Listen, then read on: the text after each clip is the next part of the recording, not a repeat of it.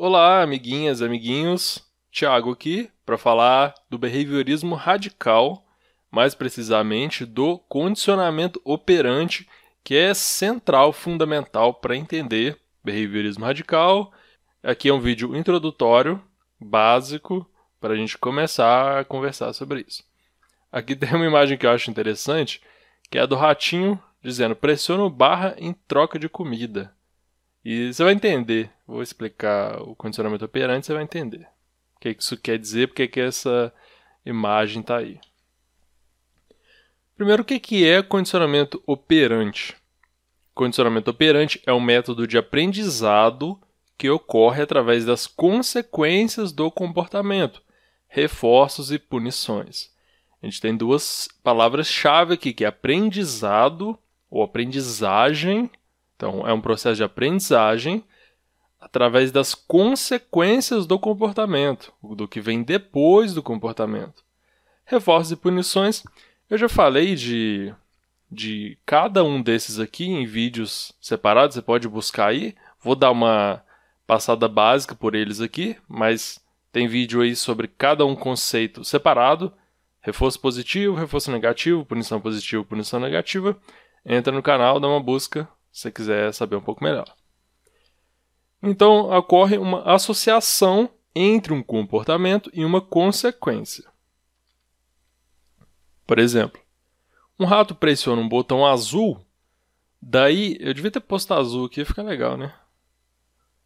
Botão azul ganha uma bolinha de comida, uma pelotinha de comida. Se ele pressiona o botão vermelho,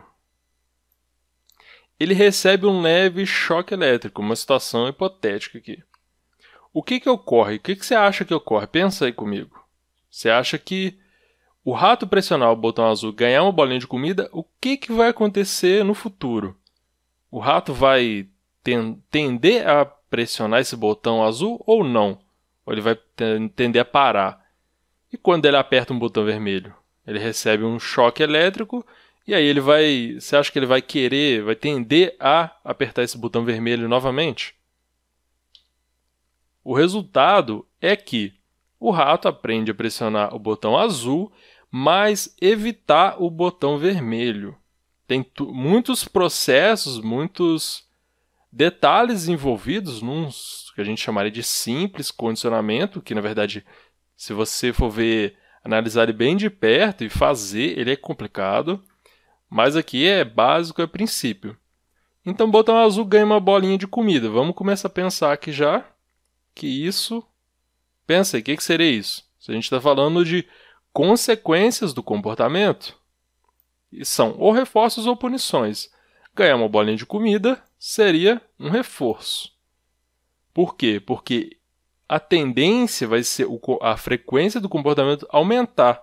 A probabilidade do rato pressionar o botão azul de novo, vai aumentar. Então, ele vai ter reforço, vai aumentar a probabilidade do comportamento ocorrer novamente no futuro. Já a punição, no caso aqui, levar um choque elétrico, vai ser uma punição. Ele apertou o botão vermelho e o comportamento de apertar o botão vermelho vai tender a diminuir.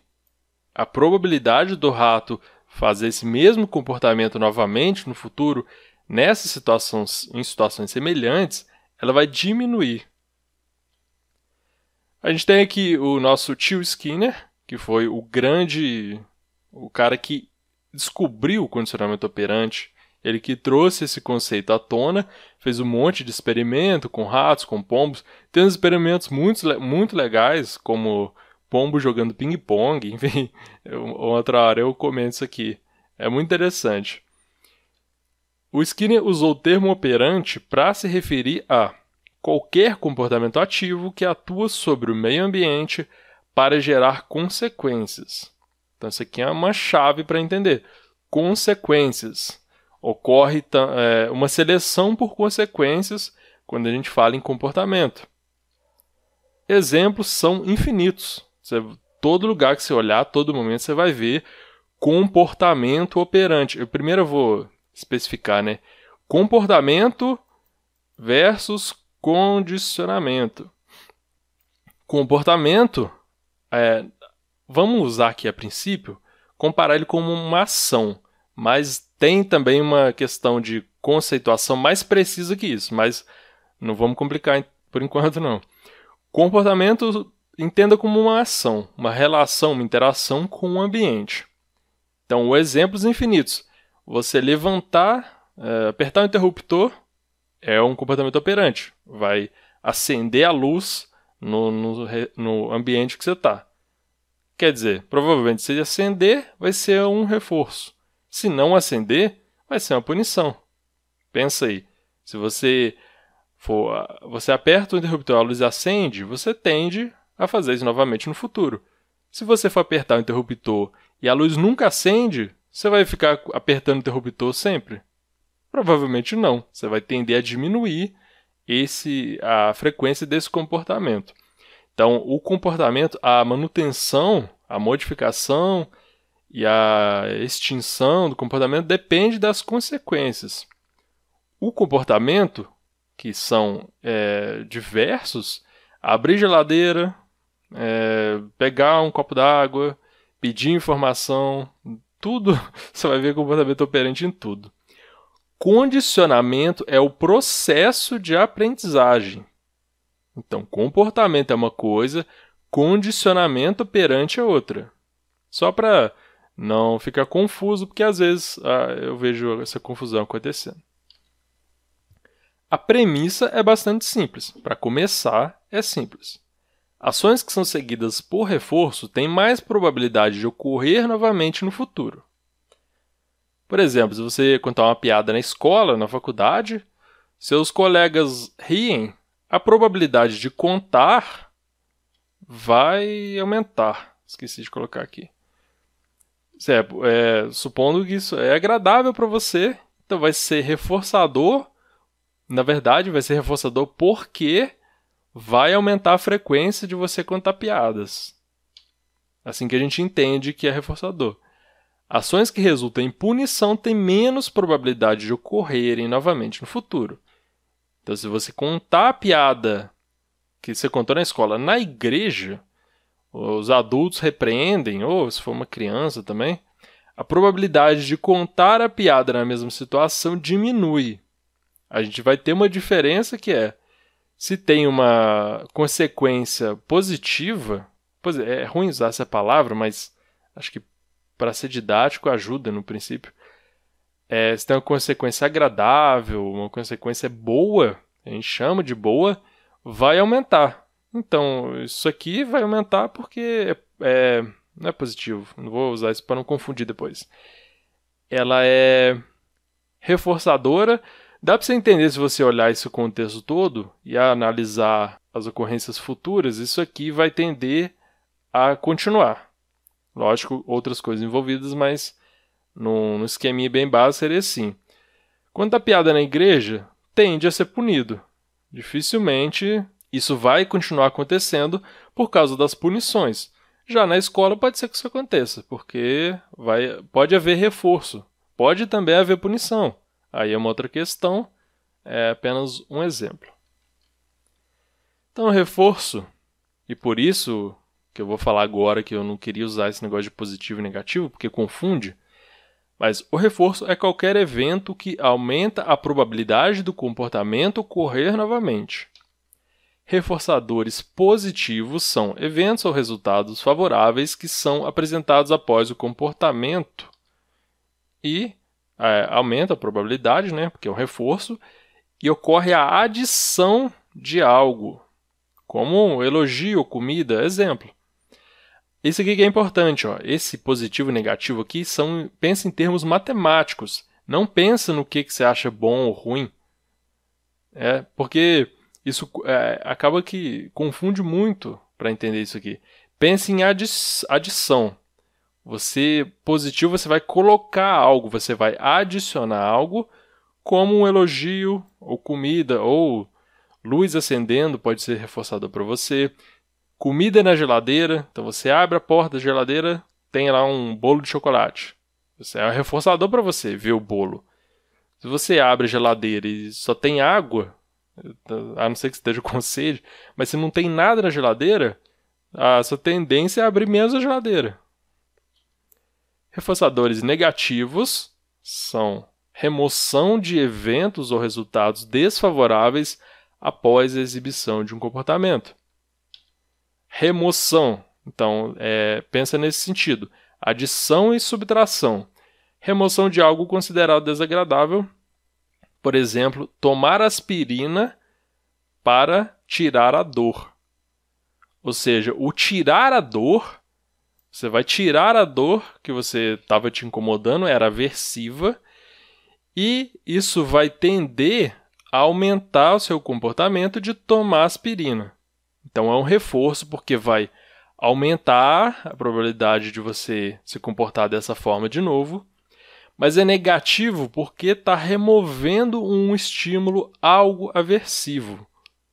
Pode ser é um pouco aqui no caso adição porque você está colocando algo lá que não estava. Então coloca um elogio no ambiente na para a pessoa ou comida é uma adição. Aqui você está removendo a dor. Eu sei que no começo pode ser confuso. Se você quiser tirar dúvida, pode usar os comentários. Tem os vídeos específicos também, que eu acho que são bons. O pessoal costuma gostar, falar que explica bem. Não vou me alongar tanto aqui para não, não ficar muito extenso. Em ambos os casos de reforço, o comportamento. Né, aqui não é o comportamento que aumenta, é a probabilidade do comportamento ocorrer novamente no futuro. Mas é, deu para entender. Punição. Punição é a apresentação de um evento ou resultado que provoque diminuição na probabilidade que o comportamento ocorra novamente em situações semelhantes. Uma punição positiva apresenta um evento desfavorável que enfraquece a resposta que se segue, por exemplo, um choque. Por que, que é positivo? Vamos colocar aqui. Pensa aí, por que, que é positivo? O que, que você apontaria nessa frase aqui que indica que é uma punição positiva? O que, que é positivo aí? O que, que é adição? A adição aqui é apresentar um evento desfavorável. O exemplo é o choque. Você está adicionando algo. Por que, que é punição? Porque enfraquece a resposta que se segue. Nossa, não sei sublinhar. Punição é isso, ó, porque ela enfraquece a resposta, a probabilidade do comportamento ocorrer novamente no futuro diminui. Por isso que é punição. Não é porque a gente acha que punição no senso comum. Por exemplo, você pode pensar, nossa, o que é punição, sei lá, para uma criança? Comer brócolis. Falar, ah, comer brócolis é punição, porque é ruim. Mas não é, porque talvez você esteja julgando com a sua percepção de o que, que é ruim. A criança pode ser ter uma exceção, uma criança que gosta de brócolis. Então, para ela, o brócolis vai ser reforço, vai ser reforçador. E você dá brócolis pode, e ela gostar, vai aumentar a frequência dela comer brócolis. Ela vai querer comer brócolis mais, mais vezes. Para você pode ser punitivo beleza. Mas não é. Não é. A punição aqui, pra gente entender, reforço, tem que sair um pouco do senso comum também e entender os conceitos aqui dentro do, do behaviorismo. Senão. É, causa muita confusão mesmo, eu sei. Mas com o tempo melhora e você domina isso. Punição negativa. O que? Negativo porque tem uma remoção, uma subtração remoção de um evento favorável ou após um comportamento ocorrer. Na verdade, remoção de um evento favorável após um comportamento ocorrer.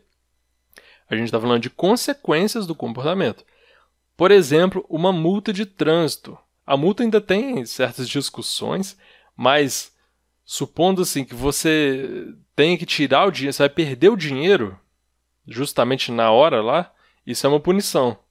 Você pagar uma multa de estacionamento, esse tipo de coisa, tá tirando algo, remoção, tirando seu dinheiro. E a punição por quê? A tendência de você estacionar em lugar proibido ou, sei lá, fazer infração, aquela infração de trânsito tende a ser menor. A tendência é que aquilo ocorra menos no futuro. Em ambos os casos de punição, a probabilidade de ocorrência futura do comportamento diminui, então, ó, punição tanto positiva quanto negativa a probabilidade do comportamento ocorrer de novo diminui nos dois casos. E isso que é, isso aqui é que é punição, é importante, ó. Isso aqui, ó. Punição diminui a probabilidade do comportamento ocorrer novamente. Podes e aí vai variar, vai ter muitos exemplos e, e vai variar para cada pessoa também. Né? Algumas coisas são punitivas para todo mundo, né? Ou praticamente todo mundo, por exemplo, um choque. Mas tem coisas que não, por exemplo, brócolis. Tem gente que gosta de brócolis. Você pode achar difícil acreditar, mas tem gente que gosta de brócolis. Então tem que ter, também ter essa visão relativizando um pouco para a gente entender esses conceitos. Aqui tem uma tabela que eu achei legalzinha, lá do site, é, acho que é Psicologia para Educadores. É interessante que já tem uma apresentação gráfica para a gente revisar, na verdade, né? Então, ó, reforço, tem aqui, ó, reforço aumenta a ocorrência do comportamento. Todo tipo de reforço, tanto positivo quanto negativo. Reforço positivo adiciona estímulo. Adiciona positivo. Reforço negativo evita ou remove o estímulo. Remove, subtrai, é negativo. A punição diminui a ocorrência do comportamento, tanto positivo quanto negativo. Positivo você adiciona algo, negativo você subtrai algo. E aqui uma comparação, acho que para matar de vez. Lógico que vai ter dúvida ainda, em certos casos você pensa, tá, mas aí é punição ou é reforço negativo. Muitas dúvidas é, são comuns e é normal a gente é, continuar achando confuso, mas isso aqui eu acho que também ajuda um pouco. Por isso que eu estou repetindo e repetindo a mesma coisa. A punição elimina o comportamento. A tendência é eliminar o comportamento. Reforço mantém o comportamento. Na verdade, tem discussões também sobre a, se a punição elimina o comportamento, porque muitas vezes a pessoa tende a fugir da punição, não necessariamente vai, ela vai parar de fazer aquilo, mas é uma discussão mais um pouco mais avançada. Mas vamos ficar aqui no básico. Punição enfraquece a probabilidade de manter uma resposta o reforço aumenta a probabilidade de manter uma resposta. Aquilo que funciona como punidor varia de indivíduo para indivíduo. O que para um indivíduo é punidor, para outro pode ser um reforço. Por vezes, as punições passam a reforços. Pode ser é, diferente também ao longo da sua própria história. um exemplo que me vem à mente é criança. Às vezes, criança ela odeia café. Ela acha o gosto horrível. Então, na infância, pode ser um punidor para ela. A pessoa cresce, ela pode ficar apaixonada por café, viciada em café. Então, passa a ser reforçador. Olha, como que dentro de uma mesma situação, mesma história de uma pessoa, isso pode mudar também, além de variar entre diferentes pessoas. Pensei aqui no exercício para a gente fazer, tornar isso mais, mais interessante e reforçar o aprendizado que é digitar nos comentários, você pode fazer isso agora, é, mais exemplos de reforço e exemplos de punição. Por quê? Porque você ter que colocar isso, você digitar, você colocar isso, se comportar para fazer algo, pode te ajudar a fixar. O processo de tirar da cabeça, entre aspas, e jogar no, no, no teclado, no, em texto, vai pode te gerar mais dúvidas, o que é bom, porque você vai ter que pensar sobre, enfim, ajuda a aprender. Você pode expor suas dúvidas e a gente também se ajuda. E também porque muita gente pode ter dúvidas e às vezes os exemplos são bons. Então, quanto mais exemplos tiver, também vai ajudar para quem for ler. Às vezes a pessoa vai, vai ler o comentário e ver mais exemplos de reforço e punição, que eu poderia ficar falando a vida inteira e não ia acabar, mas por enquanto não é a propósito. Mas é um exercício interessante porque eles são conceitos centrais, importantes para pensar na, no behaviorismo, na análise do comportamento, e eles causam certas confusões no princípio, e é bom a gente ir diminuindo elas ao longo do tempo. A ideia aqui era falar do comportamento, do condicionamento operante, que é aquele processo de aprendizagem a partir das consequências. Então você se comporta e tem consequências. Acho que aqui vai ficar legal. Você se comporta e tem consequência. Essas consequências podem ser reforço, punição. Podem ser reforçadoras ou punitivas. Por que eu pus um F? Então, o, se são reforçadoras, você tende a repetir, e se são punitivas, você tende a não repetir. Então, isso é um processo de aprendizagem, isso aqui tudo. E o comportamento operante é o ato, a princípio aqui, tem, uma, tem definições melhores de comportamento, mas a princípio é aquilo, é ação no mundo. Você operar no mundo, fazer uma operação. O condicionamento operante é diferente do condicionamento clássico, que eu vou falar em um no próximo vídeo, que é interessante também entender a diferença entre esses dois, duas partes centrais para entender o behaviorismo. É isso, espero que você tenha gostado, tenha te ajudado. Comenta aí embaixo exemplos de reforço e punição para a gente ajudar mais pessoas também.